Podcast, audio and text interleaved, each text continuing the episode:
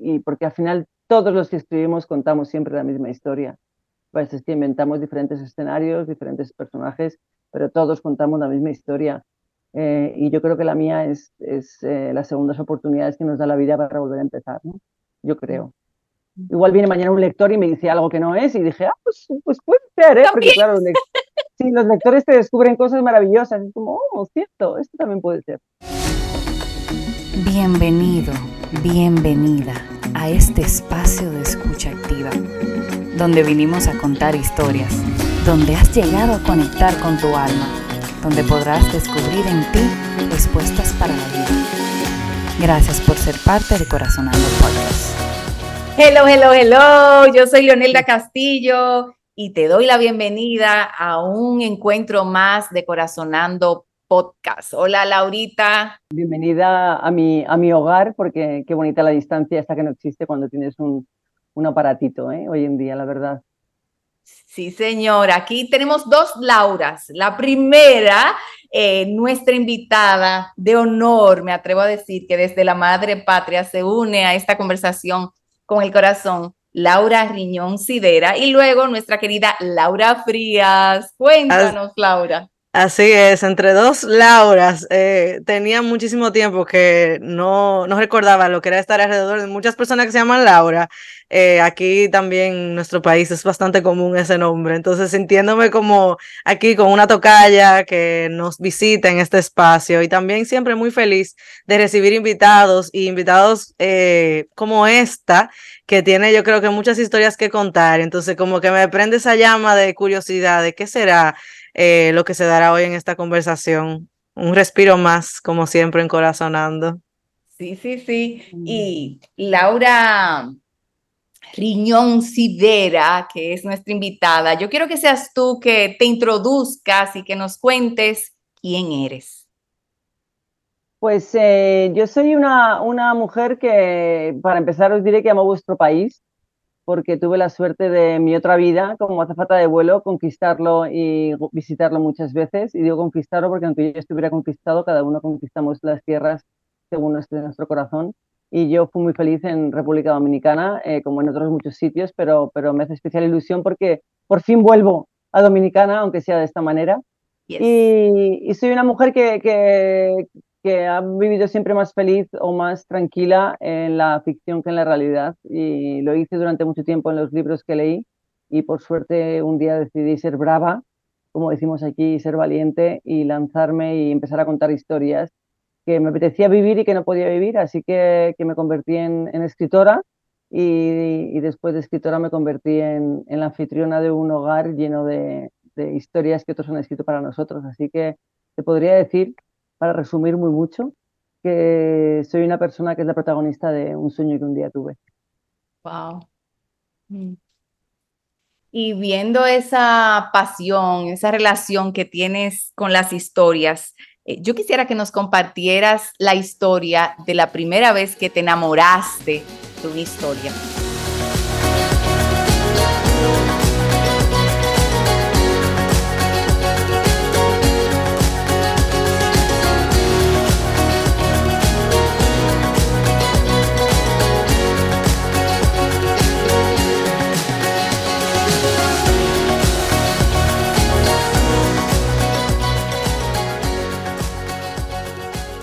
Pues aquí en España ya se conoce mucho porque eh, ya, casi me conocen como si fuera la, la agente literaria de Luisa May Alcott, la, escritora que inventó la historia de, Mujercitas, ¿no? Eh, y que inventó el, personaje de Joe March, que es su alter ego, pero lo inventó para muchas de nosotras, porque no soy solo yo, ni mucho menos, somos muchas las lectoras que hemos encontrado en Joe March eh, un referente, y cuando digo muchas, no somos lecturas de, lectoras de a pie, sino que es Patti Smith, es eh, eh, eh, Emma Watson o muchos nombres propios que encontraron en, o, incluso la, la, mujer del presidente Bush hace muchos años también lo dijo, ¿no? O sea, Joe March al final fue un referente, es una heroína literaria para muchas de nosotras y, y yo me enamoré de esa historia porque aunque ya había leído mucho antes de leer esta novela, cuando la leí pensé, uy, esto es distinto, y estas, estas chicas son como mi familia, ¿no? Y después de terminar el libro me di cuenta que seguía viviendo en una historia que ya había terminado, así que ahí entendí lo que es la magia de la literatura, ¿no? ¿Cómo es eso de que seguías viviendo en una historia que ya habías terminado? Cuéntanos un poquito qué te pasaba en tu vida en ese momento.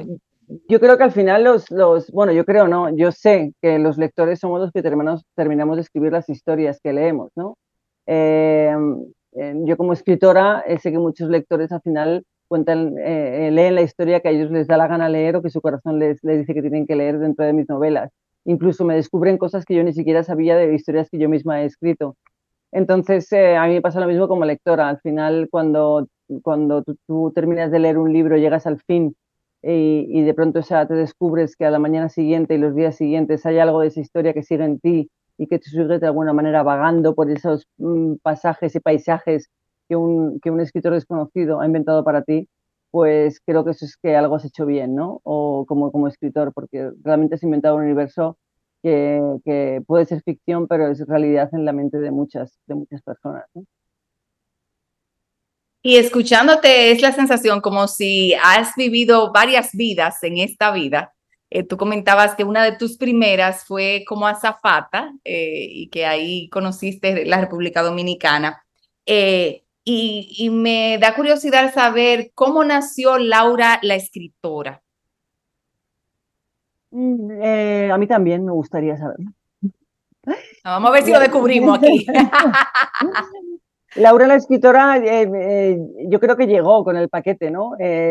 realmente, ya lo decía Stephen King en, un libro suyo que se llama Mientras escribo, que creo que es uno de los mejores libros que se han escrito para, para hablar o para dar clases de literatura, o de escritura, mejor dicho, perdón que a, una persona que no escribe o que no tiene o que no tiene ese algo para escribir nunca le puedes enseñar. Le puedes enseñar a, alguien que tiene algo, eh, ya sea pequeño, ¿no? pero que tiene algo para, para, poder contar. A esa persona sí que le puedes enseñar. Y la gran mayoría nunca jamás podremos ser grandes como, como lo son pues, pues Melville, eh, eh, como lo fue Joyce y como los, los, Baudelaire. ¿no? Nunca llegaremos a ser ellos porque ellos ya fueron, ya existieron. Y, y aunque intentemos plagiar todo el tiempo a los autores que admiramos, hay algunos que son es imposible ¿no? que, que, sean plagiados. Pero yo escribo desde que soy niña. Al final yo siempre he dicho que, escribir no es publicar y publicar no es escribir. Yo creo que todos deberíamos escribir.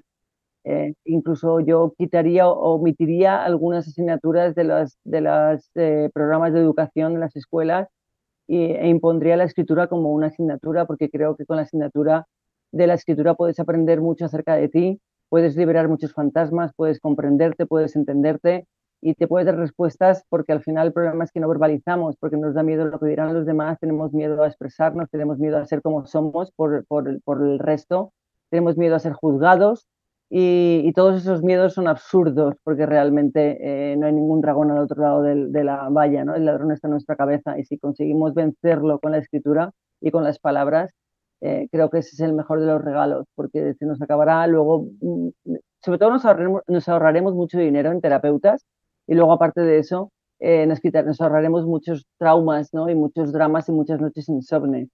Luego estamos los que queremos escribir porque, porque sentimos que, que hay una vida dentro de nosotros que, que, queremos vivir, que nos apetece vivir más que la real, no porque la real no nos guste, sino porque simplemente nos apetece eh, vivir todo. Yo soy apasionada incluso hasta cuando me hago una, una, un huevo frito. O sea, me gusta, me gusta disfrutar y gozar de las pequeñas cosas y, y, consecuentemente al final si disfrutas de las pequeñas cosas terminas disfrutando muchísimo más de las grandes cosas. Entonces me gusta inventar pequeñas historias desde siempre, vivo en ellas, habito en ellas y muchas veces me confundo porque, porque cuando estoy en el mundo real no recuerdo si es la realidad o la ficción lo que estoy viviendo. ¿no? ¿Y cuándo te diste cuenta tú que, que eso era diferente? Eh, que traías un paquete de, que incluía ese don de, conectar con esas ideas que de repente surgían en ti.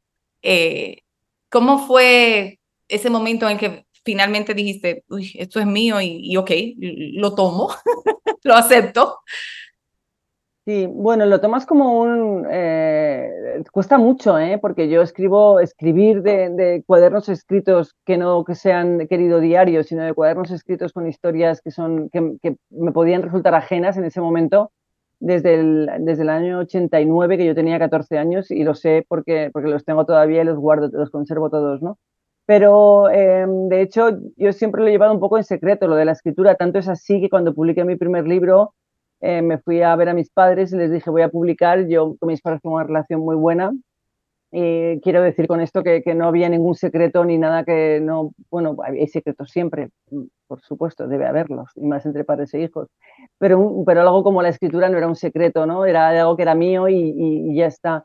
Y, pero nunca lo había compartido. Yo siempre había escrito cartas, siempre he dicho que si algo me ha enseñado a escribir ha sido escribir cartas, sigo escribiendo cartas manuscritas, creo que en una carta cuentas toda la verdad que no puedes contar de otra manera, eh, no solamente acerca del otro, sino acerca de ti mismo. Y, bueno, y a veces regalaba escritos en mi familia, pero bueno, pues Laura sabe escribir igual que el niño sabe hacer un, un, una casita con un arbolito y, con los dos padres y madres agarrados de la mano. ¿no? Pero eh, pues decidí que, que, ya era momento de, contar historias que quería contar y de repente me lo regalé.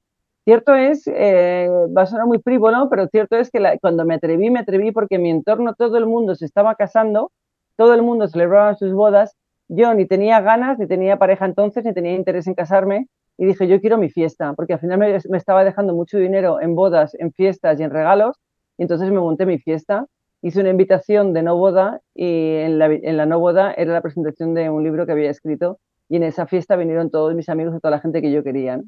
Entonces ese fue mi comienzo y mi sorpresa fue que me dieron un premio por ese libro y, a partir de ahí pues ya, ya empezó todo. Entonces eso que llaman suerte creo que, que, existe, pero tú tienes que estar en el camino para conquistar esa suerte, si no la suerte no llega nunca. Wow. Entonces me imagino que haber publicado ese libro y haber recibido ese premio fue como el comienzo de una nueva vida. Dejaste todo lo que era antes, ¿verdad? Y, y, y asumiste ese comienzo. Eh, ¿Cómo fue? comenzar una nueva vida como escritora, eh, ponerte ya, ya el, el, traje de escritora y, y, crear una disciplina de vida que incluyera eso ya eh, como parte de tu profesión, por decir algo? Pues te diré, Leonelda, gracias por esta pregunta, porque son ya ocho años y nunca me la han hecho, y yo me la, me la he hecho muchas veces. Eh, fue, una, fue, fue extraordinario, porque por primera vez en mi vida creí en mí y creí que yo estaba aquí para eso. Básicamente fue eso. Wow. Eh, he sido siempre, bueno, no he sido siempre eh, eh, vaga ni mucho menos, me he lanzado a todo, pero nunca he acabado cosas. Empecé la carrera de Derecho, la dejé en cuarto, empecé Filología, la dejé también, me fui a, me fui a otro, me volví, me a llegar, volví a irme, porque mmm, no porque me aburriera, que quizás sí, era porque no sentía eso. La única, la única cosa que he hecho en mi vida, eh, lo único que mi vida me ha tenido atado una silla, lo único que me hace levantarme a las 5 de la mañana eh, sin ninguna obligación, me levanto con entusiasmo, lo único que me ha hecho sentirme comprometida con algo ha sido la escritura. Entonces, eh, ese día empecé y dije, a ver si es que yo realmente lo que soy es escritora y ni siquiera yo lo he sabido, ¿no? Entonces fue impresionante porque mi vida cambió en ese momento y de hecho eh, nada ha vuelto a ser igual y creo que, que, he encontrado, no sé, es como, imagino que será algo parecido cuando encuentras tú, ¿no? Cuando, cuando, cuando Ulises llegó a tierra, ¿no? Y cuando, cuando uno encuentra su destino, yo creo que mi destino era este, era sentarme, escribir y contar historias, no solamente por los demás, sino por mí, porque a mí me hace sentir en paz y eso es, eso es lo que yo necesitaba. Wow. Y yo me pregunto si cuántas, cuántas novelas o cuántas historias, cuántos libros llevas. Pues he publicado tres novelas, bueno, un libro de, de cuentos, que es el primer libro que, que, he contado al principio, y luego tres novelas y un libro de viajes, eh, que es un, un, viaje que hice por, por el estado de Massachusetts, eh, y es un, se llama Cartas desde Massachusetts porque realmente es, son diez cartas que le envío a, a una ilustradora, eh, le voy contando cartas por el viaje que estoy haciendo y ella eh, me va respondiendo con, con ilustraciones eh, de, wow. lo, de, lo, que le inspira todo lo que yo le voy contando, ¿no? Y te hago esta pregunta porque en realidad lo que me preguntaba es cómo será este proceso de abrirte a esas historias. Si tú sientes que las historias te están esperando, si van llegando, si te, no sé cuál es la palabra en español, if they hunt you, como, como que están detrás de ti todo el tiempo y no te quieren soltar. Cuéntame un poquito, o si sí. ha sido diferente en, en, en, algunos, no sé, háblame tú sí. de, de, tu vivencia en esta relación con estas historias que de repente eh, están ahí para que tú las cuentes. Sí. Bueno, yo creo que, no sé con quién hablaba hoy en la librería o ayer con una escritora amiga mía, los días, no sé si os pasa, ¿eh? pero se pasan tan rápido a medida que años. Qué horror, ¿eh? Esto, esto es algo que tenemos que inventar, menos inteligencia artificial y no ralentizar el tiempo, por favor. Pero estábamos hablando y, y, me decía, no sé cómo contar esta historia, esta historia está ya en ti. Luego tiene que encontrar la puerta para salir, para, para convertirse en, en, en, algo que no sabes lo que es, no sabes si es un relato, si es un, un drama, eh, bueno, una, una, obra de teatro, no sabes, lo que es, pero está en ti, ¿no? Eh, y yo, mis historias han llegado cada una a su manera, pero es muy curioso porque de pronto hay, hay esa puertecita se abre y, y, la historia empieza, entonces empiezan a aparecer personajes en mi cabeza que no sé de dónde salen, no sé ni por qué se llaman como se llaman, todo el mundo intenta buscar una explicación a los nombres propios que yo utilizo, realmente no, lo no la tienen. Alguna vez me permito la licencia de, bautizar algún, algún personaje con alguien de mi vida porque creo que, que esa persona es que tiene que ser ese personaje, ¿no? O al revés. Pero, pero realmente están ahí y a partir de ahí, porque escribir no solamente es sentarte y, y ponerte a teclear o ponerte a, a, escribir palabras en un folio, ¿no? Escribir es todo el tiempo que pasas en esa historia hasta que esa historia ya deja de ser tuya, que es cuando la publicas. Es todo el tiempo, yo por ejemplo llevo ahora dos meses que estoy con una novela desde hace cuatro meses, por circunstancias X no he podido sentarme a escribir pero yo no he dejado de escribir en mi cabeza y la historia, los, tengo ya los episodios, tengo los capítulos, tengo muchas cosas ya en mi cabeza que estoy deseando que mañana sean las 5 de la mañana para levantarme y sentarme, ¿no? Otra vez y tener mi rutina, que es, para mí es lo que, lo que me salva, ¿no? La rutina que me, que me ha regalado la escritura. Y cada historia es distinta, al final eh, hay algo que, que, que, me lleva a contar, ¿no? El, el pues el, el Amapolas en octubre fue un libro que nació en un túnel de lavado de coches eh, cuando yo llegué de un vuelo y me leí un libro en el que dije, uy, esta historia que me he leído me habría encantado leérmela antes porque me habría venido muy bien, que era una historia de un amor absurdo como el que yo tuve tiempo atrás. Y entonces eh, ahí fue cuando me cogí el coche, me metí en el coche, conduje hasta un túnel de lavado y en ahí sentada dentro, que a mí me gusta vivir, vivir los riesgos, entonces me gusta quedarme dentro y ahí dentro me, me empecé a pensar eh, que, que, cómo habría sido si mi vida hubiera sido este libro, este libro y este libro. Y ahí fue cuando se me ocurrió crear un personaje que, estuviera definido por las novelas que, había leído en su vida y no por lo que había hecho en su vida. ¿no? Y, y ahí empezó Amapolas en octubre, cada historia es distinta. ¿no? El, sonido de un tren en la noche empezó cuando me fui a un bosque de secuoyas en San Francisco y estando allí sola en la maravilla de la naturaleza, en medio de la nada, pensé que tiene que hacer una persona para empezar aquí de cero su vida, ¿no? pues eh, huir. Y entonces decidí inventar esa historia de una mujer que huía y acababa en, en, la costa oeste de los Estados Unidos. Al final yo creo que las historias están dentro de nosotros y, y porque al final todos los que escribimos contamos siempre la misma historia. Pues es que inventamos diferentes escenarios, diferentes personajes, pero todos contamos la misma historia. Eh, y yo creo que la mía es, es eh, las segundas oportunidades que nos da la vida para volver a empezar, ¿no? Yo creo. Igual viene mañana un lector y me dice algo que no es y dije, ah, pues, pues puede ser, ¿eh? Porque claro, los, sí, los lectores te descubren cosas maravillosas. Es como, oh, cierto, esto también puede ser.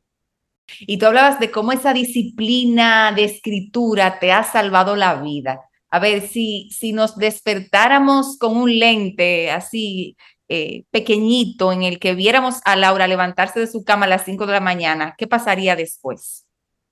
Pues eh, me despierto además sin despertador eh, porque cuando estoy, bueno, el despertador lo tiene mi cerebro, ¿no? Y, y, no sé si a vosotros os pasa, pero a mí, a mí me pasa cuando estoy en un, en un proceso de, de, de, algo que estoy haciendo y que me entusiasma, al final no necesito que nadie me diga ni que nadie me ayude porque yo ya estoy en el camino, ¿no? Entonces yo me despierto sin despertador, eh, el café lo tengo programado porque siempre sé que me voy a despertar cinco y media o así, entonces lo tengo programado y mientras me estoy levantando ya huele el café. Uy, uy, uy. Eh, tengo una adicción y es el café. Bueno, igual, imagino tener unas tantas, pero esa es la más importante. y me gusta meterme en, la, meterme en la ducha porque así como ahora he llegado de la librería, me da una ducha y me siento aquí. O sea, eh, es, eh, parece absurdo, pero no lo es, ¿no? Yo creo que, que, que, ya por respeto a vosotros, aunque no me podáis ver ni oler, es una cosa que hago y por respeto a mis personajes me gusta el, el estar, estar bien, bien con ellos, ¿no? Eh, pero bueno, son cosas de cada quien. Yo entiendo que cada uno escriba a su manera. Yo hablo de mi rutina y de, y de, y de, mi, y de mis eh, psicosis, quizás, ¿no? Pero, pero hablo de lo que a mí me funciona y me gusta sentarme y me siento a escribir y me, pueden, me podrían dar fácilmente las, las 12 del mediodía, seguramente. Lo que pasa es que tengo otro trabajo al que me tengo que ir, entonces tengo una alarma puesta lejos y a las diez y media o así, pues la alarma empieza a cantar Van Morrison y Van Morrison me está diciendo, levántate que tienes que irte. Y me voy a mi otro trabajo y, y ya está, me voy, paso el día allí, lo disfruto muchísimo y por la noche vengo y, y me, me, gusta leer un rato, una hora, una hora y media o así, leer un rato y, y, acostarme y esa es la rutina que me gusta. Hoy, con 48 años, casi 49, si nos conocemos hace 20 años, Leonelda, seguramente te habría dicho, pues mira, yo solamente salgo de marcha con mis amigos, me voy a cenar, luego llego mm, tarde, duermo por el día. Al final yo creo que, uno de los secretos de la vida es ser un poco coherente con el momento en el que estás y lo que estás viviendo, ¿no? Eh, no, intentar agarrar un tiempo que no es tuyo eh, y que no te pertenece porque no lo viviste. Yo creo que si algo no lo viviste ya pasado es porque no te, eso no, era para ti, simplemente te estabas en otro capítulo de una vida distinta, ¿no? Eh, pero yo creo que, hay algo maravilloso en la coherencia con uno mismo y es en vivir las cosas cuando tocan en el momento adecuado y, y, luego la vida es muy sabia además y te pone delante de las situaciones cuando estás preparado para recibirlas y para, y para disfrutarlas, ¿no? Luego depende de tú que quieras darte la vuelta y decir yo quiero seguir por otro camino, pues, pues peor para ti porque realmente muchas veces te equivocas, yo creo. Y, y ¿Qué tanto te pasa que quizás estás bien así, conectada con, con eso que estás escribiendo y Bob Morrison comienza a decirte que ya es hora de pararte? ¿Cómo puedes hacer la paz con poner en pausa eso que, que está burbujeando todavía? No, ya como, como Van y yo nos conocemos mucho, yo le dejo cantar un rato más, ya me sé las canciones y sigo un, poco más, aguanta un poco más. Pero, pero bueno, ya eh, me da mucha rabia, ¿no? Pero, pero bueno, también en eso me he educado, ¿no? Yo que he sido muy brava toda mi vida y, y he roto todas las... Yo, yo, he sido un salmón eh, desde que era una niña, he nadado contracorriente y además me gustaba, ¿no? Eh, y ahora de pronto es como, bueno, las cosas son así, no sé, como que, que, es como cuando alguien, no sé si os pasa, ¿no? Cuando alguien te conoce tiempo después y tú no es que fueras una persona distinta, es que eres la misma pero con otra edad y con otra vivencia y con otro entorno y con, y con otras circunstancias, ¿no? Eh, y entonces yo creo que eso es lo bonito, no puedes seguir siendo la misma persona que eras. Yo me encuentro ahora con alguien y me dice, Laura, ¿cuánto has cambiado? Yo te conocí con 20 años, por suerte he cambiado. O sea, me llegas a decir que sigo siendo la misma y salto por la ventana lo importante yo creo que es cambiar con el tiempo y aprender las cosas que te da la vida y seguir equivocándote y seguir para adelante, ¿no? Entonces, eh, ahora yo he aprendido que, que, cuando Van Morrison me canta y tengo que decir hasta aquí, pues hasta aquí, y esa impaciencia que tenía hace años, pues ya he aprendido a, a controlarla, ¿no? Y, y, y, sé que mañana voy a volver otra vez a despertarme, a sentarme a escribir y voy a tener esa rutina que a mí a mí me gusta mucho ahora, así como antes no podía soportar el, tener todos los días que hacer lo mismo. Eh, he estado 22 años de zafata de vuelo y son muchos años para vivir en un, en un desorden de horario, de vida absoluto. Era muy feliz cada día que volé, era muy feliz cada día que trabajé en ese trabajo. Fui muy feliz hasta el último vuelo que hice de Sudáfrica a España, eh, pero ya no vuelvo a ese, porque ya no soy la. Entonces, parte de lo que escucho es que no lo peleas, no, no peleas que te esperan en otro lugar y que vas a tener que poner en pausa esto. E intuyo que en ese otro lugar eh, te sientes quizás igual o mejor que frente a tu máquina en tu rincón, en tu casa, escribiendo. Yo quiero que hablemos de esa otra vida que te toca después de las diez y media de la mañana. Pero antes, y para ir eh, agotando el, el tema de, de, esto de la conexión con, con la escritura, eh, ¿algún otro acompañante aparte del café eh, en, en, esa rutina diaria de, de, envolverte en esas historias? Mm, no. No. No, yo es que cuando estoy en el proceso de escritura estoy, me gusta estar sola. Yo tengo mi, mi habitación propia. Entonces, eh, lo bonito de la vida es cuando tú encuentras, eh, encuentras tu lugar y, y, una persona que respeta que tienes tu habitación propia, ¿no? Es muy difícil porque ser, ser yo es muy difícil y, y, y, compartirme es muy difícil. Pero, pero cuando encuentras esa, es lo que ya lo dijo Virginia Woolf hace, pues en el 1900, pues hace casi 100 años, ¿no? Eh, la, la, habitación propia y, y, dinero para escribir, yo creo que era habitación propia y, no es dinero, es tiempo, que es lo, lo, más preciado que hay hoy en día, ¿no? Y lo que más nos cuesta eh, porque al final es, es, muy valioso, ¿no? No disponemos de todo el tiempo del mundo y, lo que, y si pudiéramos comprarlo, muchísimos lo compraríamos. Pero, pero por todas las obligaciones que tenemos y por todas las obligaciones que nos creamos, ¿no? pero, pero yo aprendí a que mi universo es mi universo, mi burbuja, luego comparto las cosas, pero no creo que se pueda crear de la misma manera. Eh, esto es mío y esto soy yo, no ser egoísta, es simplemente eh, esto sale de mí y no quiero ni hacer responsable a nadie ni culpar a nadie de esto. Luego me levanto, va Morrison y luego ya empieza mi otra vida, pero yo creo que, que las personas que tenemos la suerte de, de, encontrar a alguien o de, o de tener ese lugar en el que tenemos cinco horas solo para nosotras porque nos gusta o para nosotros porque nos gusta y porque es el lugar en el que estamos a salvo, no quiere decir que tengamos, antepongamos, no quiere decir que hagamos de menos, no quiere decir que nos importe más o menos, no quiere decir nada de eso. Quiere decir que yo para estar plena tengo que, ser fiel a, lo que siento y a lo que soy y lo que siento y lo que soy es, es lo, que, lo que me hace feliz, lo que me llena y sobre todo lo que luego soy capaz de compartir con los demás, ¿no? Porque si me quedo a medias conmigo, nunca jamás podré estar al 100% con nadie más. A mí me funciona, pero también entiendo que vivimos en un mundo y una sociedad en la que todo esto es muy complicado, pero a mí es que ya hace mucho tiempo que la vida de los demás me da exactamente igual. Yo hago lo que a mí me funciona y lo que me va bien y si no me meto en las vidas ajenas, porque los demás se empeñan en juzgar al, ¿Y escribes con música de fondo o en total silencio? En silencio. Mm. Mm. Sí, intento, ah. porque hay un perro por aquí que ladra mucho a veces, en, un, piso por aquí cerca, pero, pero en silencio, en silencio. Sí, sí, sí. Me encierro en, esta sala y, en silencio. Sí.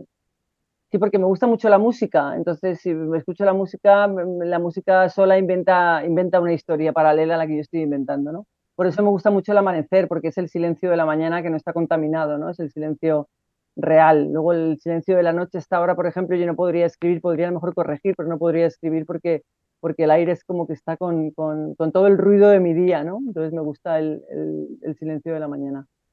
¿Y cuándo, cómo es eso de sentir que ya esta historia acaba aquí? Eh, lo sabes de antemano porque ya pudiste ver por dónde viene el final o de repente, ¿cómo, cómo funciona eso? Bueno, a mí, eh, porque cada quien es cada quien, a mí me funciona que lo sé unas páginas antes y digo, madre mía, esto se va a acabar, ¿no? Es como cuando, cuando ya empiezas a, vislumbrar que el mes de veraneo se va a terminar y ya empiezan las primeras lluvias de casi casi el otoño y dices, ¿y ahora qué? ¿No? Esto se termina pues me empiezo a despedir, eh, me empiezo a despedir con mucha pena, pero sí que es cierto que, que ser consciente, para mí ser consciente de esta despedida es muy bueno porque, porque les regalo la mejor de las despedidas a los personajes, ¿no? No es que de pronto, ay, ya se ha acabado. No, o sea, yo soy consciente que se va a terminar, entonces les quiero regalar la mejor del final de sus historias eh, que posiblemente el mejor, el mejor final sea ese final que no se termina porque te continúa en la cabeza de los lectores, ¿no? Y al final cada lector decide el final para sus personas y por eso quizás tantos lectores me digan que quieren una continuación de un libro o de otro libro, ¿no? Porque, porque quieren saber más, pero claro, ellos no entienden que si yo les doy otra parte de la historia, la que ellos han, han, escrito en su cabeza eh, se va a destruir y quizá le guste más la que ellos han creado que la que yo quiera inventar por ellos, ¿no? pero, pero el final llega ahí. Es que no es tanto el cómo comienza, para mí no es tanto cómo comienza y cómo termina, sino es qué es lo que quiero contar. Entonces, eh, es la emoción, ¿no? Yo soy una escritora de emociones, al final yo hablo de relaciones personales, hablo de familia, hablo de amigos, hablo de la vida, hablo del amor propio. Entonces, eh, es la, emoción y yo creo que ningún cuerpo humano y ninguna mente puede soportar una historia como la mía, muchas más páginas, porque, porque soy muy cansina, ¿no? Es como dice mi padre siempre, hija, ¿qué, qué obsesión tienes por hacer llorar a todo el mundo? Eh, pero es que me gusta mucho el, tocar la emoción de los, de los lectores, ¿no? Porque al final son historias comunes y, yo creo que de alguna manera u otra todos los, todos los lectores se encuentran en, en las novelas, ¿no? Y eso es lo bonito. ¿Y tienes algún ritual para despedirte de la historia o de personajes? Eh, ¿Cómo has aprendido a, hacer esa entrega de ya esto no es mío, ya lo dejo? Mm, em, la verdad es que me despido de ellos. Mm. sea, dices que te despides porque dices, no, el personaje ya es una frase muy manida, ¿no? Que decimos, no, ya te me he despedido porque son de los lectores. Yo no me despido, ¿no? Yo de pronto...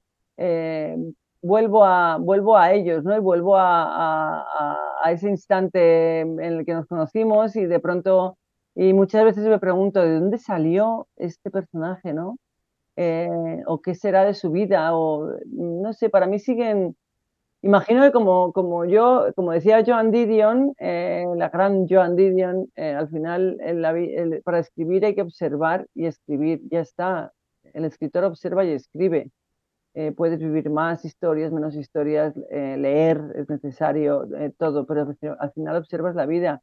El que escribe, el que cuenta historias puede estar sentado en un café, puede estar, puede estar pasando por un aeropuerto, puede estar sentado incluso en una cala desierta en un, delante del mar, eh, pero está observando algo y ese algo que está observando eh, le hace sentir algo por dentro y lo que siente por dentro es lo que quiere contar, ¿no? Al final es lo que nos inspira, es lo que vemos y, las historias que contamos. Yo, yo, como muchas personas, soy muy fan de sentarme en un sitio y decir, no, con mi sobrina antes lo hacía mucho, tía, cuéntame, cuéntame esa pareja. Entonces me sentaba y les contaba el porqué de esa pareja, inventaba historias y se moría de la risa, claro, porque yo le llevaba siempre a, los límites ¿no? del, del, divertimento.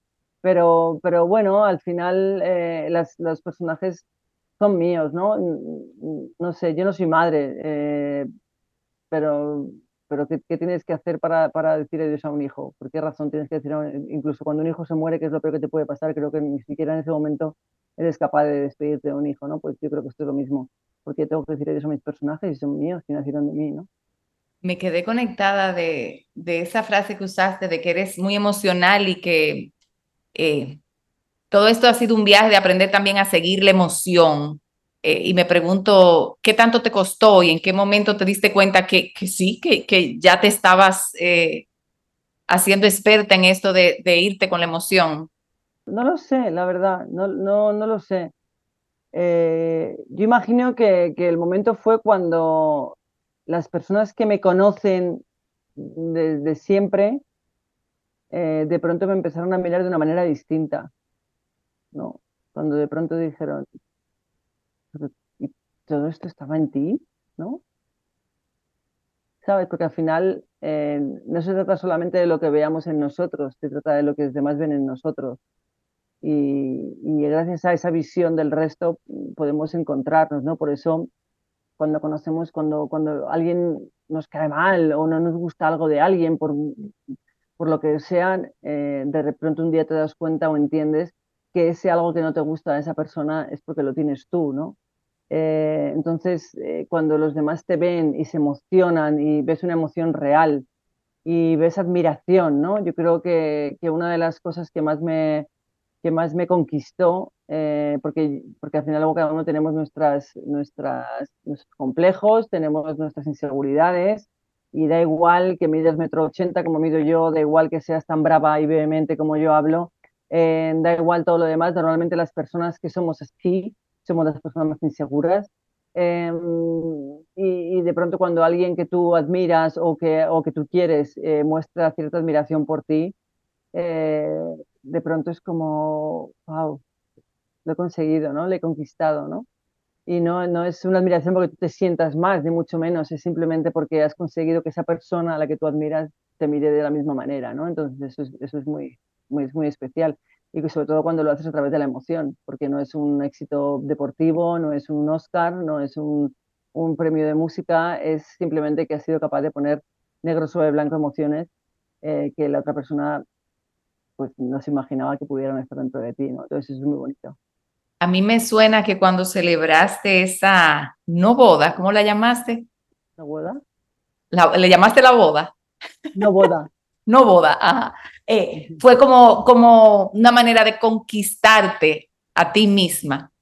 Em, ¿Alguna otra conquista que quieras contar de ti misma? ¿En algún otro momento en el que tú hayas sentido que te hayas conquistado a ti misma otra vez? Em, yo creo que, que, desde que cumplí los 40, no sé, no sé eh, si vosotras estáis cerca o no de, de ese momento. Pero, sí, pero bueno, pero estás cerca. Yo, yo han pasado nueve años y estoy al lado y, y realmente eh, algo pasó, ¿no? Algo, algo mágico que es, es eh, no, sé muy bien cómo fue ni por qué fue, porque mi vida seguía siendo la misma del el día anterior al día posterior, ¿no? Pero sí que es cierto que, que, que ya creo que el secreto es que la vida, la gente me empezó a dar igual, ¿no? No la gente, porque a mí me importan las personas que quiero, me importan los problemas de las personas que quiero, etc. Pero ese otro grupo que está ahí haciendo ruido, eh, yo soy muy fan del silencio y de la soledad, siempre lo he sido. Entonces, de pronto, cuando, cuando fui capaz de hablar eh, acerca de lo mucho que quiero, que me gusta la soledad y el silencio en mi vida, sin sentirme una extraña, ¿no? Porque eso es muy raro. Eh, es muy raro, a pesar de que estés con una persona, a pesar de, no, no, pues es que me gusta estar sola, a mí me gusta viajar sola. Entonces, todo el resto del universo normalmente lo ve como, o, que, te tildan de algo, ¿no? O, te juzgan de que eres rara, que eres X o eres Z. Simplemente eh, a mí me gusta mucho pasar tiempo conmigo y gozar de, de, mi tiempo conmigo porque, porque me ha costado mucho llevarme bien conmigo, como para ahora dejarme de lado, ¿no? Entonces, eh, es, es, es, muy, eh, es, esa es mi gran conquista, yo creo. El, a pesar de la vida y a pesar de las circunstancias, haber conseguido eh, convertirme en la mujer que yo quería ser y no la que el resto del mundo quería que yo fuera. Bueno, em, mi mamá, eh, yo creo que fue el año pasado, eh, estaba en Madrid y yo también, y mis hermanos, y tuvo la oportunidad de visitar una librería que no se callaba la boca hablando de esa librería y que estaba muy entusiasmada porque otra amiga le había dicho que, que fuera. Entonces, Luego descubro que es tu librería y, a mí se me hace muy interesante y tengo mucha curiosidad de saber eh, cuándo nace esa librería y, de, dónde nace esa librería, eh, que todos hablan de ella cuando van y que a mí me parece como muy interesante saber por qué no he tenido la oportunidad de ir. Gracias, Tocaya. Pues eh, la verdad, eh, eh, me encanta que la gente hable porque luego no es una librería. Mucha gente viene y, no es, bueno, Leonelda, tú has estado, no es una librería grande, no es una librería, no, es, es hogar y es un hogar, ¿no? Y al final yo creo que, que la prueba del éxito de este lugar es que realmente todos necesitamos un hogar en el que encontrarnos y en el que estar y por eso Amapolas en octubre es un lugar al que mucha gente quiere ir porque entra y se siente en casa, ¿no? que para mí es lo importante.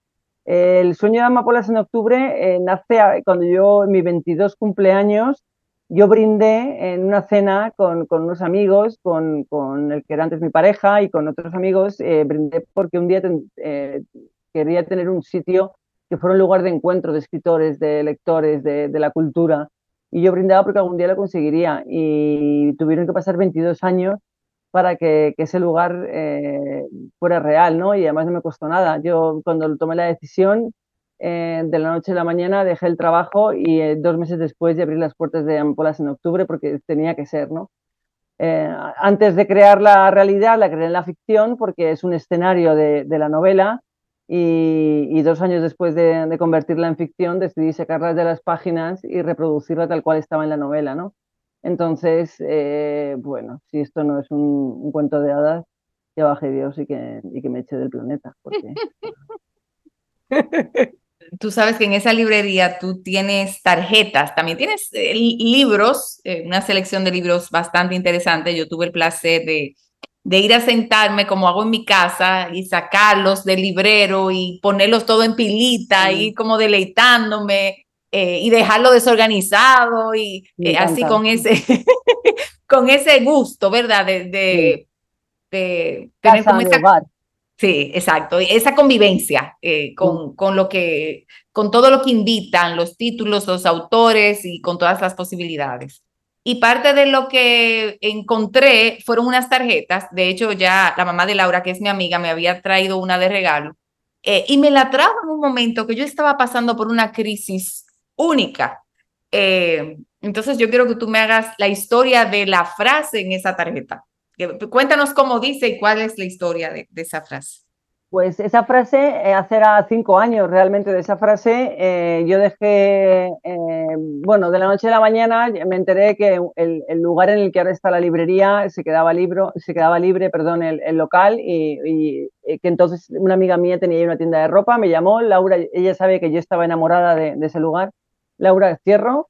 Eh, cuando colgué la llamada de teléfono, llamé a mi jefa, le dije, me tengo que ir, tengo que dejar porque tengo que abrir una librería, ¿estás bien? Sí, estoy mejor que nunca. Y así fue, o sea, lo cuento muy rápido para no alargarlo más de la cuenta, pero si lo contara despacio duraría 10 minutos más porque fue así. Pedí, eh, me despedí del trabajo y me puse manos a la obra.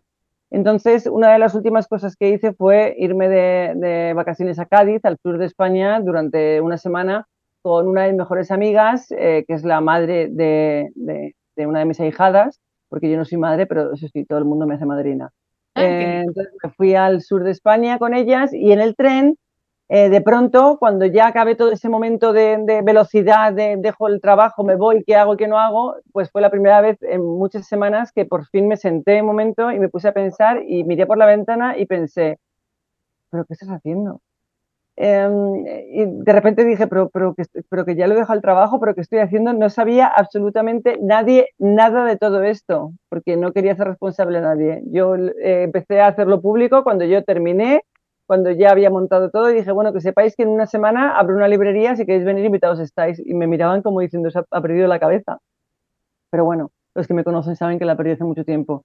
Y, iba en el tren y, me recordé una frase de mi padre que siempre decía, cuando Dios cierra una ventana, eh, abre una puerta, ¿no? Entonces eh, iba escribiendo, pues siempre voy con mi cuaderno de notas escribiendo y una frase que repito muchas veces.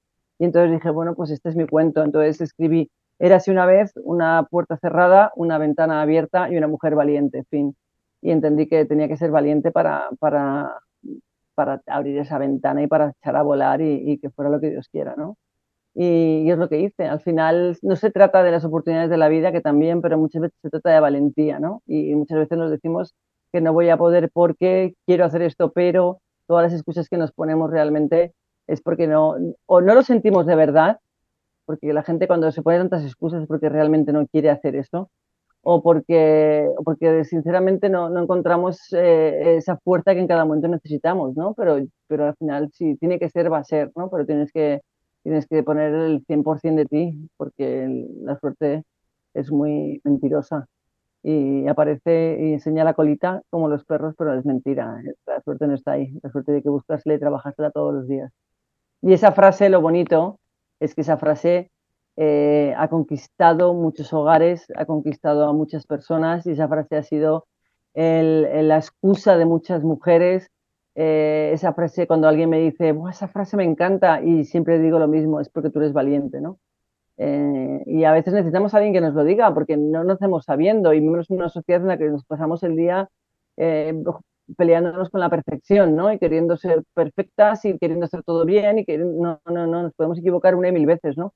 Y, yo creo que las mujeres somos muchísimo más valientes de, lo que nos han pintado y no se trata de compararnos ni de que quién es mejor ni quién es peor, ni mucho menos, simplemente tenemos la oportunidad de, ser quienes queramos ser, lo que pasa es que para, para hacerlo, pues tienes que, que, como a mí me dicen, estar medio tarada, como dicen en España, ¿no? Eh, que es lo que a mí me dicen muchas veces, pero bendita locura si lo que me ha hecho es, es, convertirme en la mujer que siempre soñé ser, ¿no?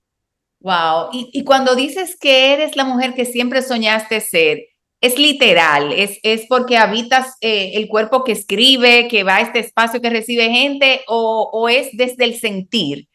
Es literal, o sea, no, no, es, es, es, literal y yo creo que esa es una de las cosas que si alguna vez algo me ha asustado en los últimos años ha sido eso. Ha sido el hecho de darme cuenta de, que realmente me he convertido en esa mujer que yo quería ser, que es una mujer libre, eh, es una mujer que cuenta historias, es una mujer que habita en, un hogar, eh, que no es tuyo. Eh, me he convertido realmente en, lo que siempre he querido ser, en, no depender de, nadie y no depender de nada, ¿no? sí, sí, y entiendo que viviendo en el mundo en el que vivimos, pues ahora ya tengo una edad que tengo, ¿no? Pero durante mucho tiempo eh, os podéis imaginar que no ha sido fácil, ¿no? En la sociedad en la que vivimos, el estar aguantando día, tarde y noche, y tú por qué no, y tú por qué sí, y tú qué haces, tú por qué no haces, ¿no? Eh, cosa que nunca he entendido, porque a mí me da igual la gente que se case, que no se case, que tenga hijos o que tenga trillizos, es que me da igual, nunca me ha interesado, ¿no? Pero bueno, entiendo que cuando uno es infeliz en su vida intenta juzgar la vida de los demás, ¿no? Entonces no es mi problema, es el tuyo. Yo en la vida he sido feliz y por eso no hablo de la de los demás. Entonces ya conocemos a la Laura escritora. Ahora cuéntanos de esa Laura que llega a Amapolas, que, tipo 11 de la mañana, 11 y media. ¿Cómo se mueve y qué pasa? ¿Y cuál es esa rutina que te da vida ya en este nuevo espacio? Bueno, Amapolas es un día que, muchas veces me dicen, tienes que escribir una, una, historia de todo lo que pasa aquí. yo siempre digo, la historia ya la escribí. Yo lo hice al revés. Yo primero escribí la historia y luego la saqué de la página y la hice realidad. Mm. Todo lo que pasa aquí es, eh, son anécdotas que me quedo para mí y para mis lectores. ¿Por qué tenemos que contarlo todo todo el tiempo? Es que no lo entiendo, ¿no? Es como, vamos, yo voy a contar todo lo que me... ¿Por qué tengo que contar esto a la gente? Esto es una cosa entre mi lector o mi lectora y yo y se queda para mí para siempre, ¿no? Tenemos esa obsesión, ese yoísmo que hay hoy en día, que tenemos que contar todo lo que nos pasa, por, no sé muy bien por qué, ¿no? Eh, pero, pero yo no soy de esas. A mí me gusta llegar, eh, llegó esta Lana, mi compañera, que, tuve la suerte de, encontrarla después de la pandemia, porque fue una época difícil, claro, para, la librería, para todos los negocios, ¿no? En el mundo entero. Y, yo ahí llega el momento en el que dije, o, pierdo todo, todo esto de la noche a la mañana, o arriesgo y apuesto y arriesgo y que sea lo que Dios quiera, y aposté contraté a alguien y salió muy bien porque, porque me tocó la lotería con, con Lana, ¿no? que es mi, es mi, mi, comodín, mi mano derecha, está ahí siempre, siente Amapolas como, como su casa también.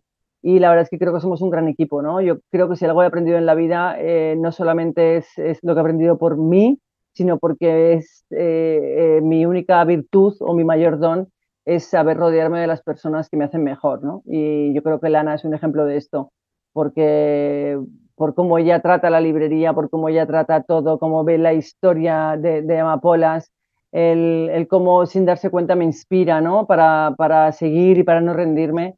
Y, es, es, fantástico. Entonces yo me siento ahí, llego a la librería, vienen los lectores eh, y, al final es crear una relación, eh, eh, una relación fuerte, a veces íntima, a veces cercana y a veces efímera, porque a veces es dos, tres, cinco minutos pero no sé qué porcentaje habrá, pero me atrevería a decir que el 90% de la gente vuelve.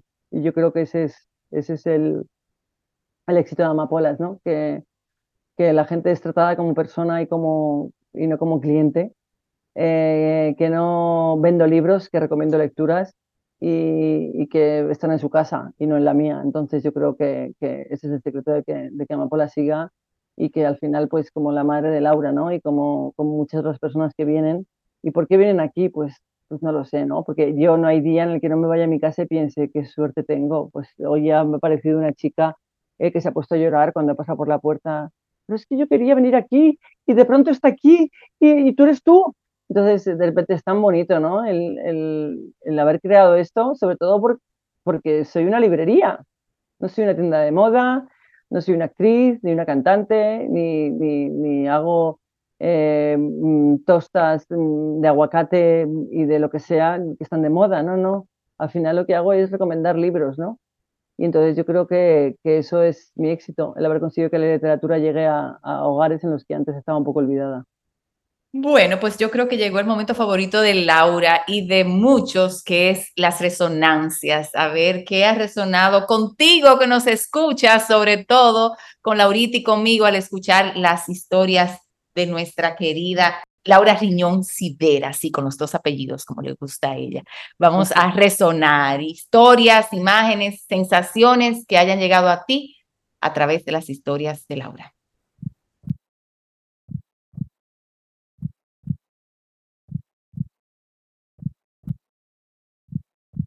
Em, muchísimas resonancias. Todo esto se sintió como si yo estuviera también creando mis propias historias eh, e, en, mi cabeza, en mi corazón, y era como que eh, se me hacía difícil ir agarrando cada cosa para poder resonar. Entonces, eh, bueno, pues, pues, así es la vida, así funciona, ¿verdad? Uno se queda con lo que de verdad resuena. Y, y para eso es este espacio, para hacer eso. Recuerdo al inicio eh, ya ni recuerdo que contabas, pero algo como que una historia que ya había terminado y como los lectores y uno mismo, la misma persona que lo escribe, pues sigue creando como otras historias. Y, y yo como lectora de algunos libros que he podido leer en mi vida eh, a veces uno se cree que la historia de uno eh, y uno sigue como... Yo, yo, diría que hay libros que han cambiado mi vida eh, por el momento en que lo he leído, por la etapa que estaba viviendo y, y no sé, la forma en que se escribió resonó tanto conmigo que aunque había terminado, yo seguí construyendo esa historia como si fuera parte de, de, mí. Entonces resoné mucho con eso, como Recuerdo que leí un libro súper como de manera aleatoria, alguien me lo recomendó y era 2020, era pandemia y estábamos trancados y, y yo en mi crisis y demás. Y yo leí un libro que era como muy simple, eh, ya ni me acuerdo tanto cómo se llama, era en inglés y era una, una muchacha que contaba de cómo ella dejó su trabajo y se mudó a San Francisco y eh, eh, básicamente la historia trataba de cómo ella había cambiado esa forma de ver la vida en vez de tener que hacer, eh, debería hacer a lo que yo quiero hacer. De cómo nosotros no hablamos mucho de yo tengo que hacer esto, yo debo de hacer esto. Y básicamente ella hablaba en su historia de cómo ella se dio cuenta que era lo que ella quería hacer, no lo que ella tenía ni debía. y básicamente ese libro me llevó a irme a España en pandemia. entonces fue como un libro que tal vez no mucha gente lee ni le interesa, no era un libro como que yo había escuchado mucha gente leer, eh, incluso recuerdo haber visto eh, como, como comentarios en una aplicación que se llama Goodreads, que muchas personas que leen libros registran que leyeron ese libro y ponen algún comentario y mucha gente decía, ay, no sé, como que no me relaciono con la historia, es bastante como vaga, y yo decía en mi mente, pero esta historia como mía, esto me enseñó muchísimo, eso me dio un impulso de yo darme cuenta tal vez de ese tipo de, comentarios que me hacía a mí misma, y entonces eso me, me dejó ver mucho de cómo un libro o una historia puede ser tan diferente para cada quien y tan diferente para mí dependiendo del momento que lo lea o cómo lo lea o cómo lo escribe. No sé, o sea, creo que es algo como tan personal leer un libro y cómo tú interpretas esa historia que lo hace, que tú la haces tuya y que tal vez no resuena contigo, pero conmigo esa historia resonó muchísimo y, y le he recomendado luego a muchas personas que tal vez entendía que, que tal vez la necesitaban. Recordé, recordé eso. Eh, me encantó, Laura, cuando dijiste que la escritura llegó con el paquete, eh, o que no sabe cuándo llegó, o sea, wow, a veces uno anda buscando tanto como el origen de, de, de lo que sucede en la vida de uno y a veces simplemente no hay explicación más que haber vivido.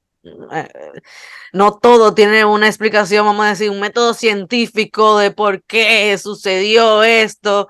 Y eso es muy liberador también, decir que date cuenta que tú no sabes y tal vez nunca sepas y tal vez faltan 50 años para que tú sepas cuándo llegó o nunca lo llegues y, y soltar eso, esa búsqueda de, de, dónde salió esto y más que todo disfrutar de dónde estás, creo que es bastante liberador. Y, cuando dijiste eso dije, verdad, o sea, a veces, óyeme, uno no sabe de dónde salió eso eh, y, y creo que es, es muy liberador eh, no solo para mí, sino para los demás, ver a los demás cambiar o vivir experiencias nuevas y tú darte cuenta de que a veces uno dice, ¿de dónde salió eso? O ¿por qué tú estás haciendo eso? Y es como que a veces la gente no sabe. lo está haciendo porque lo siente y, ya. Y creo que es sumamente válido eh, no saber y, simplemente reconocer que, que, nació eh, en algún momento en ti. Eso, eso resonó muchísimo.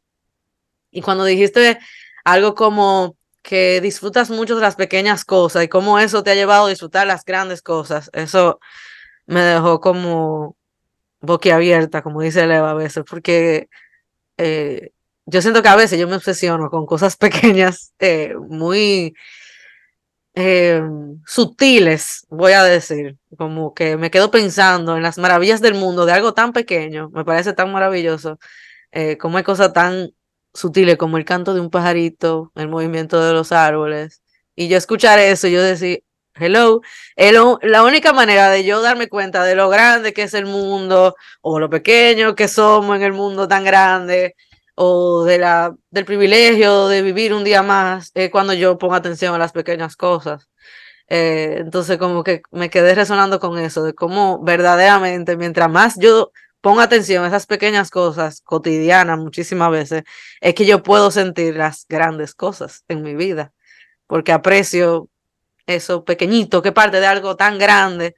Eh, si yo no tuviera esa capacidad, tal vez no pudiera sentir como cuando algo para mí es grande o maravilloso.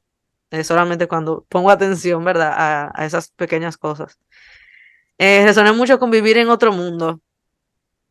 Mm, recordé momentos que yo me he ido a otro mundo. Por ejemplo, eh, a mí me pasaba mucho cuando ando en carreteras, eh, como, le digo yo como turista, o sea, en la parte de atrás del carro, que no soy yo que voy manejando, eh, y veo afuera y veo a las personas que van en un motor o que van en otro carro, o que van caminando, y yo siempre como que trato de imaginarme su vida, a veces como, a veces un tono hasta melancólico, diría yo, o tal vez como, wow, yo pude ser hija de esa persona eh, que está ahí, me imagino como un mundo y diría, ¿qué será lo que está haciendo? ¿Llevará, estará regresando a su casa o estará tomando no puedo ni imaginar, o sea, la imaginación infinita. Entonces recordé cómo a veces uno se va a ese mundo y uno no se da cuenta eh, de eso y cómo vivir en esos mundos que a veces yo no me lo permito, por aquí yo razón, eh, es como es como decirle no a la vida o a la cosa que uno está sintiendo o, o esas alternativas. Yo creo que mientras más yo como que ejercito eh, esa magia, ¿verdad? De, de crear historias, eh, yo me permito vivir mi vida, porque todos los días yo tengo una historia alternativa de mi propia vida. Eh, yo creo que cuando yo dejo de hacerlo eso, eh, no sé ni explicar por qué, por la etapa que estoy viviendo, no lo sé. cuando yo soy tal vez madura, porque la vida es eso, o sea, todos los días son historias nuevas de mi propia vida. Eh, mientras más yo la veo así, si yo viera mi vida por esa ventana del carro que yo veo a los, los demás, que me la invento, eh, no sé si son verdad o mentira, eh, están en mi mundo, si yo pudiera ver mi propia vida así, más a menudo, o tal vez yo pudiera, no sé, como... Em, es como un tipo de meditación, aceptar que yo soy mucho tipo de persona, de Laura a cada momento y que no hay que ser un solo tipo, ¿verdad? De persona. Y con eso resoné también, con esa, esa misma resonancia, ¿verdad? De cuando Laura decía algo como ser coherente contigo mismo y eso siempre resuena mucho porque en los últimos años, eh, por lo menos a mi alrededor o en redes sociales, no sé, se ha dicho mucho con ser coherente. Eh, en un sentido de ser coherente con lo que tú siempre has sido. Y eso siempre a mí me ha chocado, porque yo digo, bueno, pues yo soy coherente con lo que yo soy ahora, porque si yo sigo coherente con lo que yo era cuando entré a la universidad, pues yo fuera muy infeliz, porque ya yo no soy esa persona, ni quiero ser esa persona. Eh, como decía ella, gracias a Dios que yo no soy esa persona. Eh, como ustedes quieran imaginárselo, pero es un sentir de, de esa coherencia, de ser fiel a ti mismo, de qué tú quieres ahora, de qué tú sientes ahora. Eh, wow, eso también es muy liberador, yo diría. Tú aceptar que tú tienes que ser coherente contigo mismo, eh, no con más nada, eh, ni con la sociedad, ni con tus padres, ni con tus amigos, sino contigo.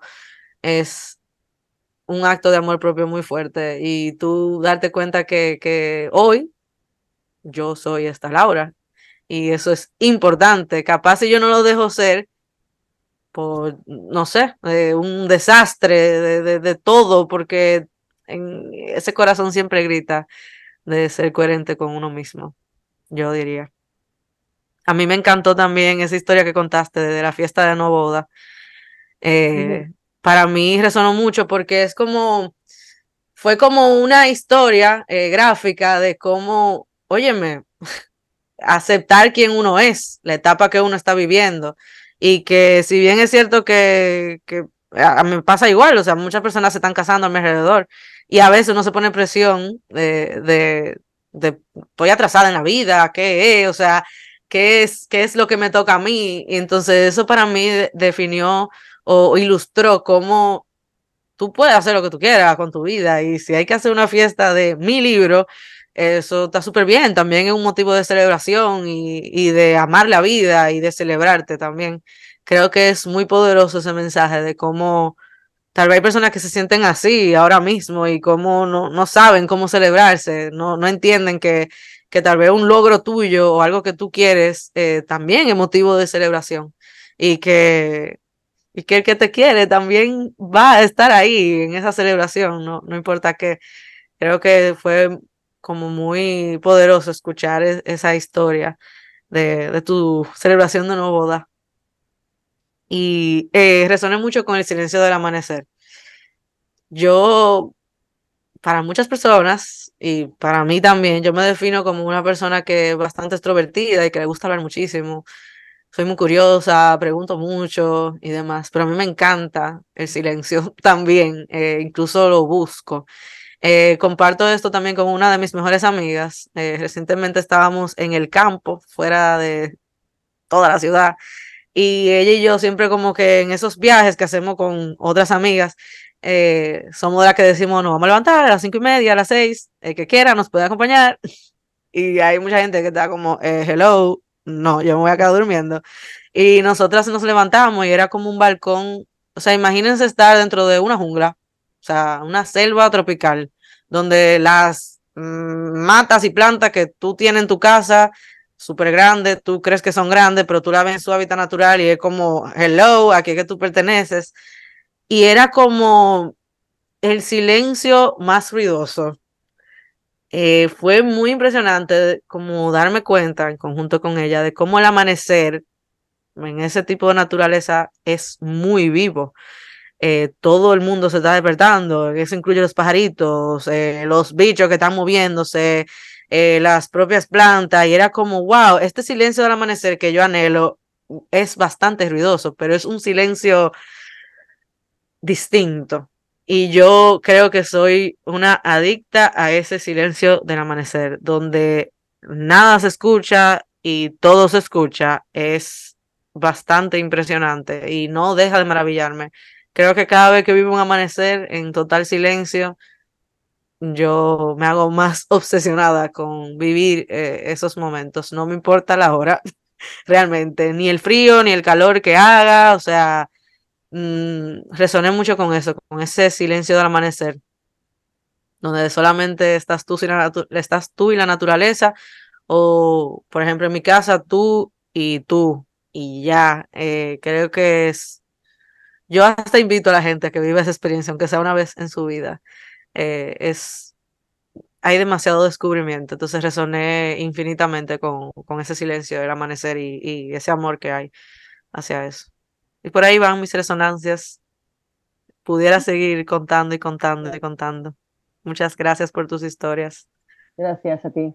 Gracias, de verdad. Te podría, podríamos estar hablando horas y horas acerca de todo lo que has dicho, pero, pero gracias, gracias de verdad. Y, y básicamente, resumiendo muy, muy mucho lo que has dicho en, en, estos minutos, que son oro, eh, da igual lo que el resto del mundo sienta o haga o diga, al final eres tú y estás sola y lo estarás siempre, porque al final lo estamos siempre, nacemos y morimos solos. Esa es la única verdad, ¿no? Entonces, eh, mientras tanto, mientras respetes y no hagas daño a nadie, creo que tenemos todo el derecho del mundo a ser quien nos dé la gana ser al margen de, de los dictados de la sociedad en la que vivimos que nadie dice que sean Gracias, Laura. Pues yo me he quedado resonando mucho con la palabra libertad, eh, que es como parte de lo que sientes, te defines, define la esencia de esa mujer que siempre soñaste ser. Eh, y por alguna razón me, lo que me vino fue como la imagen de una jaula y ahora recordé eh, en el tarot de Osho, que me encanta a mí el tarot de Osho. Eh, no sé si me gusta más por las imágenes y lo que simbolizan que, que por lo que dice. Eh, hay una carta que, que se llama La jaula siempre ha estado abierta. y es como esa, ese recordatorio de que uno es que termina entrándose en la jaula y cerrando la puertilla y, y poniéndole el candado tú solito eh, y cómo muchas veces eh, aquello que en, algún tiempo en tu vida tú sientes que te ha dado libertad, en este caso me voy a referir a Laura, eh, esa azafata que volaba millas incontables y que era hasta cierto punto como ¿verdad? dueña de, su mundo, donde, donde no habían como espacios ni tiempos, sino que de repente ahí se sintió atrapada, hasta que un punto dijo, yo tengo que volar de aquí. Eh, y como ahora mismo ella está viviendo dentro de un esquema eh, que, que, le marca eh, primero su, su, ser interno cuando le dice levántate, que ya es hora, y ella está loca por levantarse. A propósito, es una frase que me encanta compartir, vive una vida a la que estés loco por levantarte. Eh, y entonces nada, se levanta y, huele el café y entonces ya estamos listos para empezar esto. Y así mismo cuando le tocan la campana, eh, eh, puede pasar esa transición para ir a vivir esa otra vida. Eh, y quizá para otra gente eso sería un tipo de jaula y ella ahí ahora mismo es feliz. entonces, como algo tan personal y al mismo tiempo, en mi experiencia, es como que necesitas de ese espacio, de ese silencio donde todo se escucha para ir descubriendo cuál es tu espacio de, vida y, ir abriéndote a él, irle diciendo que sí. Yo siento que en el medio del ruido del día a día, eh, muchas veces uno se da cuenta. Y, para mí es muy evidente que fue gracias a el lapicero y la libreta, las cartas y a todo eso que estás viviendo, Laura, desde los 14 años, que fuiste encontrando ese espacio y abriéndote más a él hasta el punto de decir, hasta aquí, más de una vez, porque entonces ya luego cuando te decidiste abrir la librería fue otro como reinicio. Entonces, eh, resonando mucho con cuántas vidas uno vive en una misma vida. Yo comencé mi vida profesional dando clases de inglés y yo hoy por hoy quiero jurarles que yo creo que en, en, esta tierra no ha pisado una persona que se disfrutara más dar clases de inglés que yo. Ustedes no se imaginan a qué nivel. Eh, yo creo que yo gozaba más planificando las clases que dándola después. Y dándola después me la gozaba, que yo brincaba, cantaba. Bueno, en eso duré muchísimos años. Y llegó un momento que ahí yo me comencé a sentir atrapada. Eh, y entonces ahora he brincado y según Laura hablaba de ese hogar que ella ha creado a los demás, yo me miraba a mí misma y como ahora mi fascinación es abrirle mi casa a la gente para que venga a tomar los talleres. Lo último que hice la semana pasada fue que hasta me ocupé de hacer yo misma la picadera. Eh, y, fui al supermercado, que yo no voy al supermercado a hacer la compra de mi casa porque no me gusta el supermercado. Sin embargo, ese día sentí ese impulso y fui.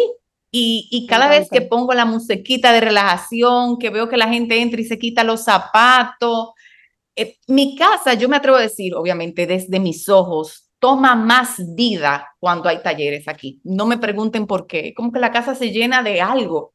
Eh, y entonces en ese sentido yo estoy viviendo mi novela, mi, esa persona que, que yo soñé, pero que en mi caso yo nunca lo vi tan literal, me ha, costado ir descubriendo y sobre todo irlo sintiendo. Y entonces esa es la, la otra cosa con la que voy razonando mucho.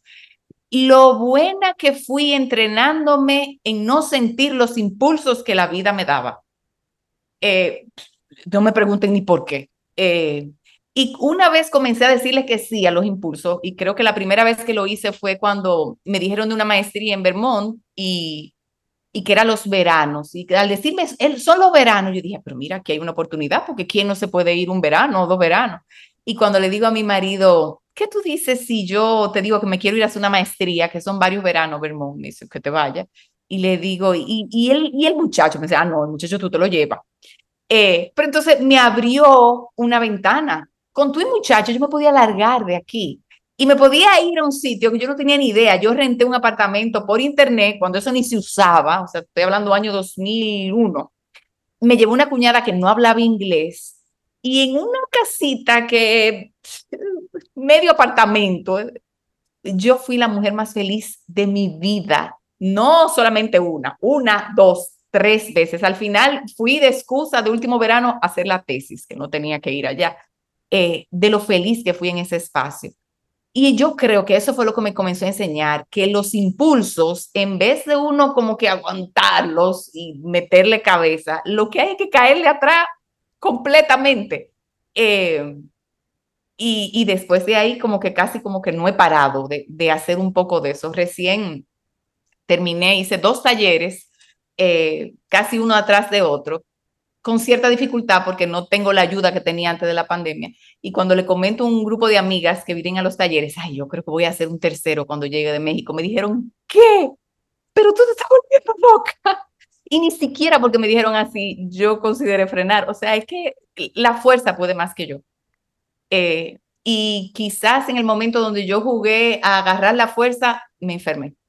Oh, eso yo lo puedo ver. Eh, entonces yo creo que al final sale más caro tú querer manipular las cosas eh, para adaptarlas a la lógica o, a lo que el sistema te dice, que, que tú dejarte guiar por la fuerza. A la larga, ¿qué es lo peor que puede pasar? Nada, que no se inscriba gente al taller y se cancele o lo que sea, o sea. pero cada vez que sigo el impulso,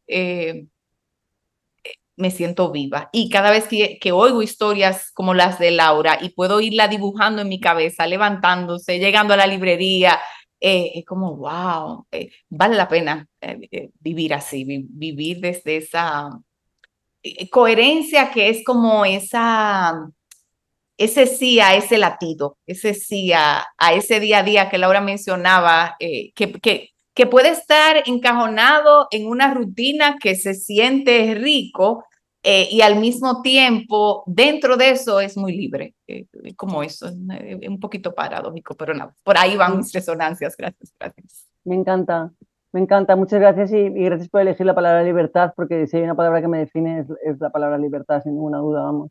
Y, y, referente a esto último que has dicho de la rutina y de, y de la libertad, es que realmente uno es libre también cuando eliges la rutina, ¿no? y no cuando la, rutina viene impuesta. Entonces, eh, al final, eh, yo creo que, que, algo estamos haciendo bien las tres, porque al final eh, estamos, estamos en el lugar en el que queremos estar, estamos haciendo, deshaciendo, y sobre todo porque somos conscientes del, del, del, día a día en el que vivimos. Yo creo que al final ser consciente del lugar en el que estás es lo más importante, ¿no?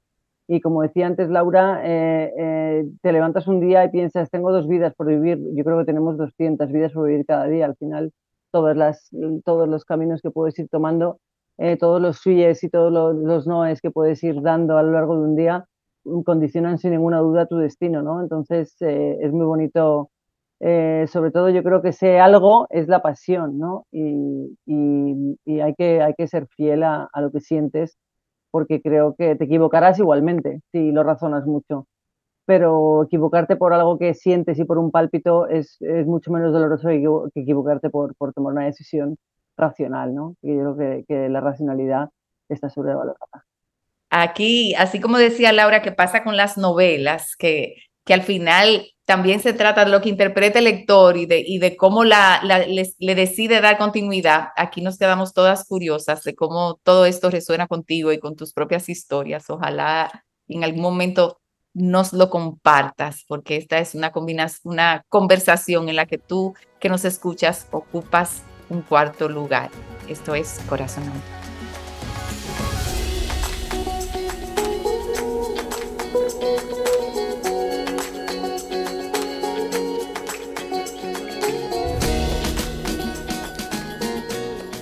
Y aquí eh, parte de la propuesta es, uh, porque sale tanto, eh, es como un río, yo no sé si ustedes lo sienten, pero es como una cosa que se desborda.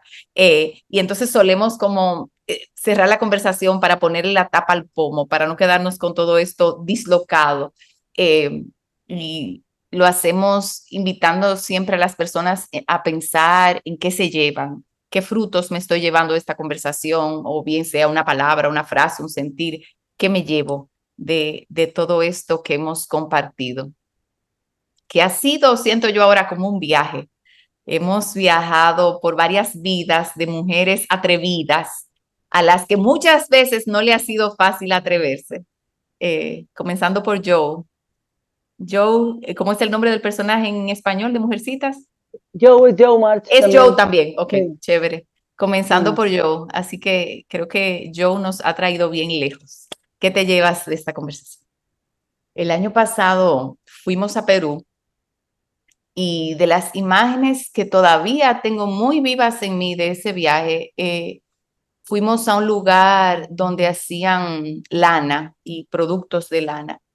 y había una señora, una mujer quizás eh, en sus 30, con un niño en sus espaldas que estaba eh, bordando algo, eh, muy concentrada, muy enfocada. y la compañera decía que se fijaran en el nivel como de en qué tan diestro uno tenía que ser para poder dibujar esas imágenes en ese telar sin tener un patrón en el frente básicamente ella lo veía en su ser y, seguía ese instinto para entonces plasmar esa imagen en ese telar, como esa combinación de, colores y, cómo iban ajustados. Eh, y se notaba eh, que había una combinación de concentración y placer en, ese actuar. A mí me impactó, te digo que todavía tengo la imagen muy viva en mí.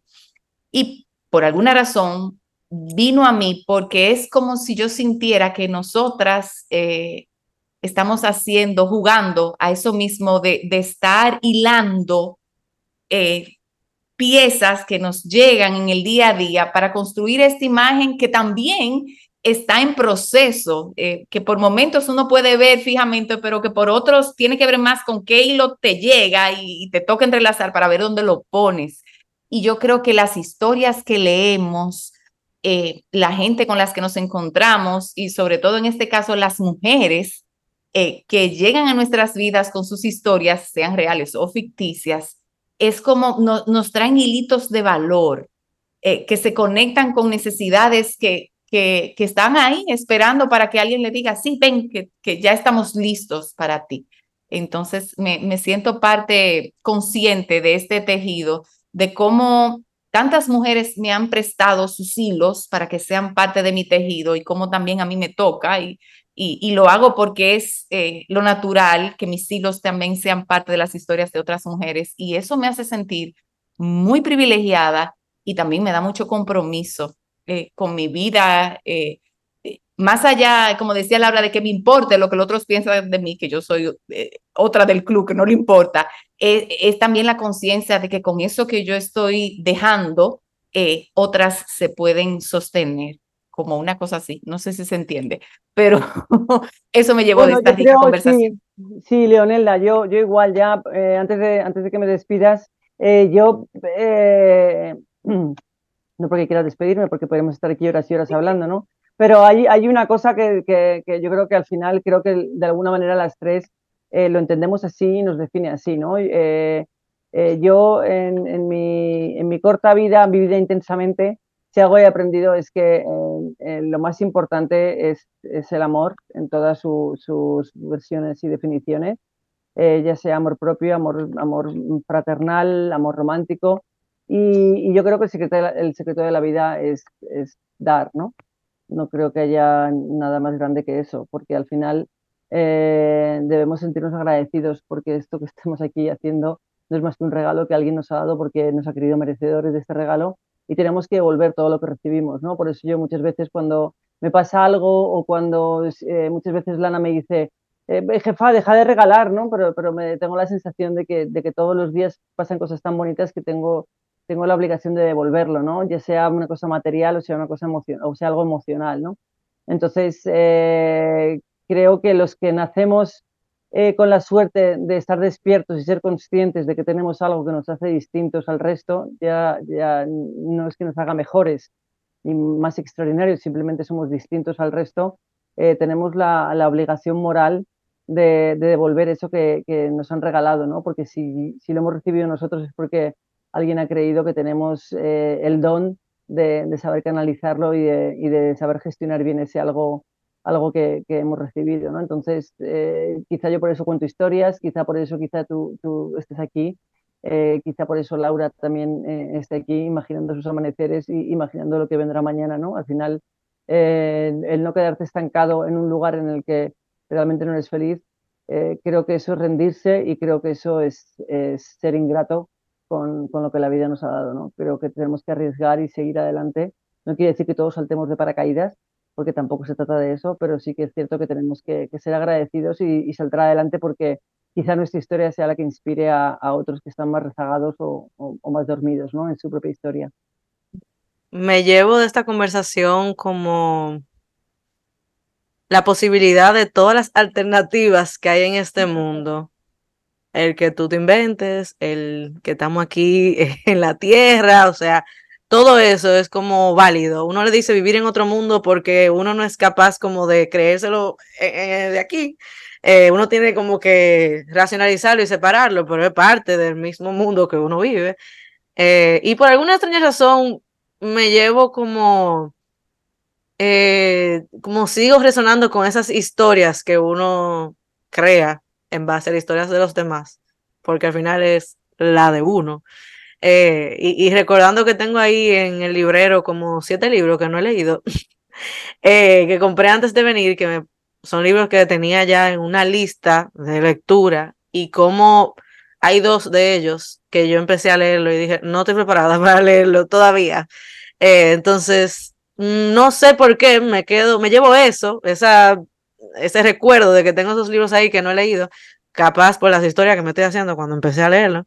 Eh, y como esa certeza de que vivir imaginando mundos es lo que me permite seguir en la vida, porque si yo me sigo imaginando el mismo mundo, eh, la misma historia, yo me quedo allá atrás, eh, la misma Laura, la misma persona, eh, como que qué, qué privilegio de poder imaginarse otras historias y otros mundos. Eh, y qué, pues sí, liberador es y qué poderoso es. Entonces, viendo eso, como si fuera un, un paquete de cosas y de historias por ahí. Muchas gracias.